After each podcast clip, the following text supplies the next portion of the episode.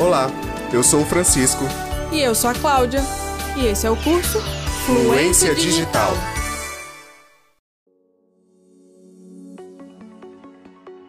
Como vimos no episódio passado, a reunião à distância já é muito utilizada e é cada vez mais útil nas nossas vidas. Seja por WhatsApp, Facebook, Instagram ou qualquer outro aplicativo ou software para esse fim. Então, mesmo à distância, devemos nos ater a algumas situações para participar das reuniões ou entrevistas online. Mesmo porque isso vai se tornar cada vez mais comum. Sim, sim, como as que falamos no curso passado, certo? De se atentar com a internet, checar tudo antes e tal. Também. Mas neste episódio trazemos algumas dicas para melhorar seu desempenho e qualidade durante essas reuniões ou entrevistas. Vixe, essa agora. O que mais teria além do que já falamos? Calma lá. Como diria o Jack Stripador, vamos por partes. A primeira dica é sobre postura corporal. É uma dica muito simples, que é usar a câmera na altura dos seus olhos. Evitar usar a câmera embaixo, seja a câmera do computador ou a de um smartphone. é verdade. Eu já vi isso acontecer diversas vezes nas reuniões que participei e é bem engraçado, tira todo o profissionalismo da coisa. Sim, provavelmente todo mundo já viu ou conversou com uma pessoa que põe a câmera de qualquer jeito. O melhor desses enquadramentos é o que põe a câmera embaixo, de baixo para cima, fazendo com que você fique olhando para baixo e muitas vezes com aquele famoso queixo duplo.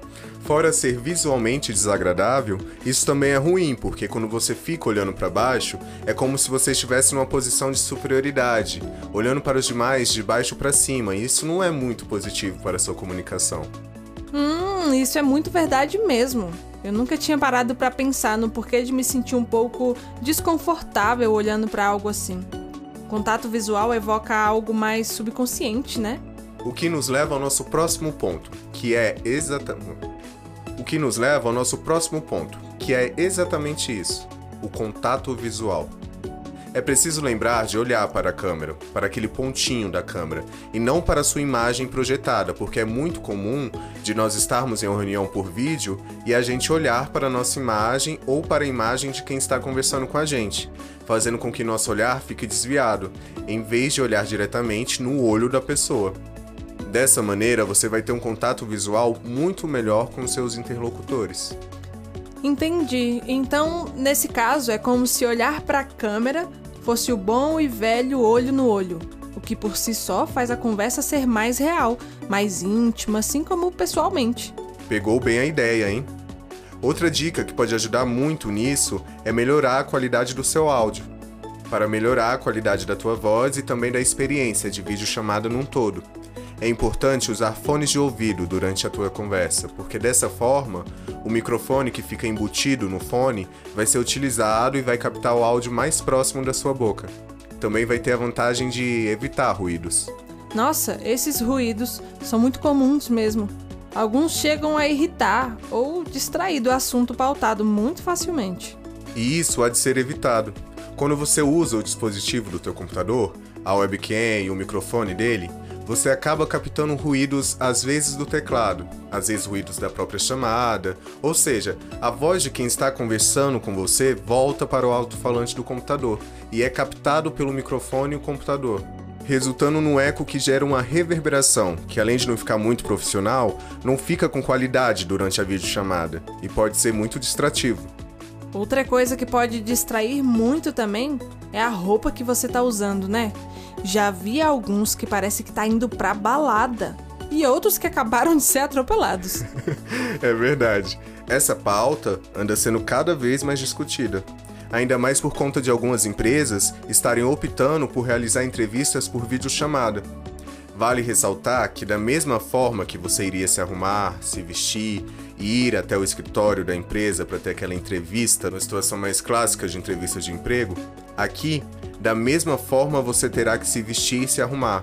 Só que com a vantagem de fazer tudo isso no conforto da sua casa ou onde você estiver ou quiser estar. Para esse tipo de videochamada em específico, de entrevista de emprego, é bom que você esteja bem vestido. Não é porque você está em casa que você vai ficar com uma camiseta comum, regata, camisa de futebol, camisetas transparentes. Ou até mesmo pijamas. Acredite, isso acontece. O ideal é que você se vista de maneira apropriada para aquela chamada. Lembrando que se vestir bem é bem diferente de você se vestir para ir para uma festa. Cuidado com o excesso, hein? Além de se vestir bem, a próxima dica é o local para a realização das reuniões remotas. Para a escolha do ambiente onde você vai fazer aquela chamada, procure um lugar silencioso, onde não tenha tanta interferência de latidos de cachorro, barulho de pessoas da casa conversando e que não tenha interrupções. Pois é, muita gente vai nessa de qualquer lugar tá bom, sendo que não é bem assim. Se fosse, você poderia fazer uma entrevista até numa praça onde tem crianças gritando. Não é assim? Você tem que procurar um lugar silencioso na sua residência. Fechar a porta, criar um ambiente calmo para que aquela chamada tenha mais qualidade e que você também tenha mais concentração. Não apenas para entrevista, mas às vezes para reuniões, atendimento à distância.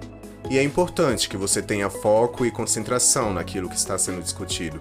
E da mesma forma que você procura um ambiente silencioso, um ambiente livre de distrações, você também deve procurar um ambiente iluminado. Total, ninguém merece conversar com um vulto também, né? Ou com alguém numa casa mal assombrada. Procure luz natural, se possível.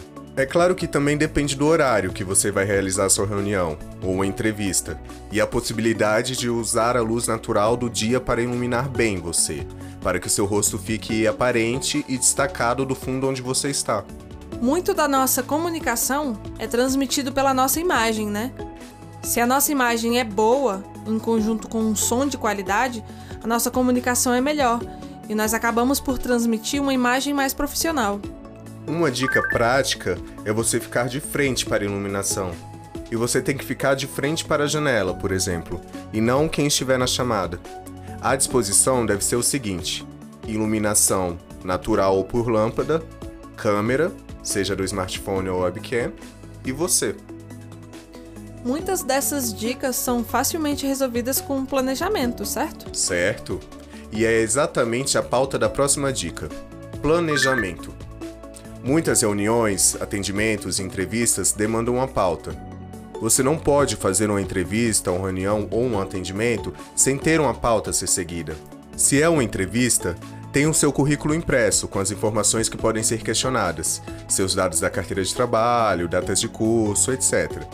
Isso evita esquecimentos durante a entrevista. Tenha também um lápis ou caneta e papel próximos para poder fazer anotações.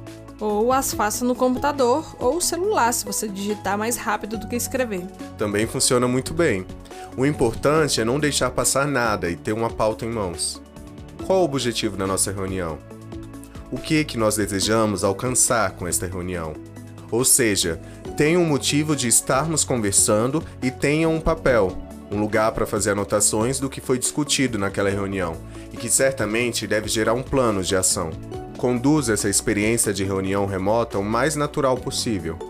Afinal, o que nós queremos com ela é que ela nos aproxime e não que nos afaste. Ou seja, não é para sermos artificiais ou para sermos frios durante a videochamada. O importante é ter etiqueta. Ou no caso, netiqueta. netiqueta? Isso mesmo, net mais etiqueta, ou seja, etiqueta da internet. Ah, essa eu nunca ouvi falar. Talvez alguém possa pensar que seja bobagem, mas fique sabendo que cada vez mais os recrutadores estão utilizando as redes sociais para saber mais sobre um possível candidato. Então, preste bem atenção nessas dicas. Elas podem evitar mal-entendidos e comprometimentos maiores por descuidos no ambiente virtual. A internet não é terra sem lei. Existem relatos de pessoas que foram dispensadas no trabalho e ou perderam amizades devido à divulgação de imagens e comentários comprometedores divulgados indevidamente na internet. Confira algumas regrinhas básicas de sobrevivência na internet e evite cair em ciladas. Nossa, eu tô muito surpresa de algo assim existir. A internet realmente pode dar essa impressão de terra sem lei à primeira vista é bom saber que existem regras por aqui também. Pode mandar. A primeira é: assim como na vida real, não é preciso gritar. Mensagens escritas em caixa alta é como se você estivesse gritando. Não mande mensagens ou e-mails para as outras pessoas assim. Certo, certo, certo, entendi. É só não gritar. Essa é fácil. A segunda é: cuidado com palavras escritas em outros idiomas. A não ser que seja um requisito ou quem irá receber a mensagem saiba o significado. Não faça o uso de palavras estrangeiras. Alguns exemplos comuns são job, briefing, branding, startar. E olha que essa última não é nem uma palavra em inglês 100%. É uma versão embrasileirada de to start, que quer dizer começar, iniciar, insetar. A próxima pode parecer óbvia, mas é muito necessária. Mensagens ou e-mails profissionais devem ser profissionais. Não confunda com o grupo da zoeira, ou seja, não use abreviações. VC em vez de você, PQ em vez de porquê e por aí vai. Hum, essa eu admito que tem que tomar bastante cuidado. Mas vamos lá, próxima dica.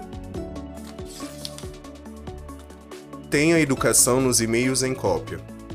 Ao envolver alguém no assunto ou copiar a mensagem para terceiros, cite o nome da pessoa, apresente as partes e não a deixe ali copiada, mas ao mesmo tempo excluída do assunto.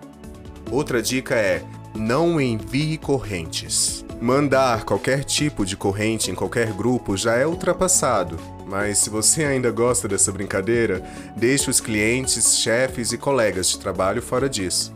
Ai, gente, corrente é o ó, ninguém merece. Sim. E isso poderia ser evitado se todos lessem as descrições dos grupos. Lá, os administradores descrevem as regras gerais do grupo. Outra dica relativa aos e-mails é retornar às confirmações de leitura. Não tem coisa pior do que pedir retorno e ficar num vácuo. Portanto, confirme e, quando for o caso, responda o que for solicitado. Em e-mail, lembre-se que o profissional representa a organização. Quando você não responde, é a empresa que está sendo vista não respondendo. Tem dúvidas sobre qual saudação utilizar? Leve em consideração a intimidade que você tem com a pessoa que irá receber o conteúdo da mensagem. É, na dúvida é sempre melhor uma saudação mais formal. E essa última dica é muito importante. Cuide do português. Não use menas ou seja, por exemplo. Não menospreze o poder de uma frase ou um texto bem escrito. Muito bom. Nada melhor que o bom e velho português bem escrito.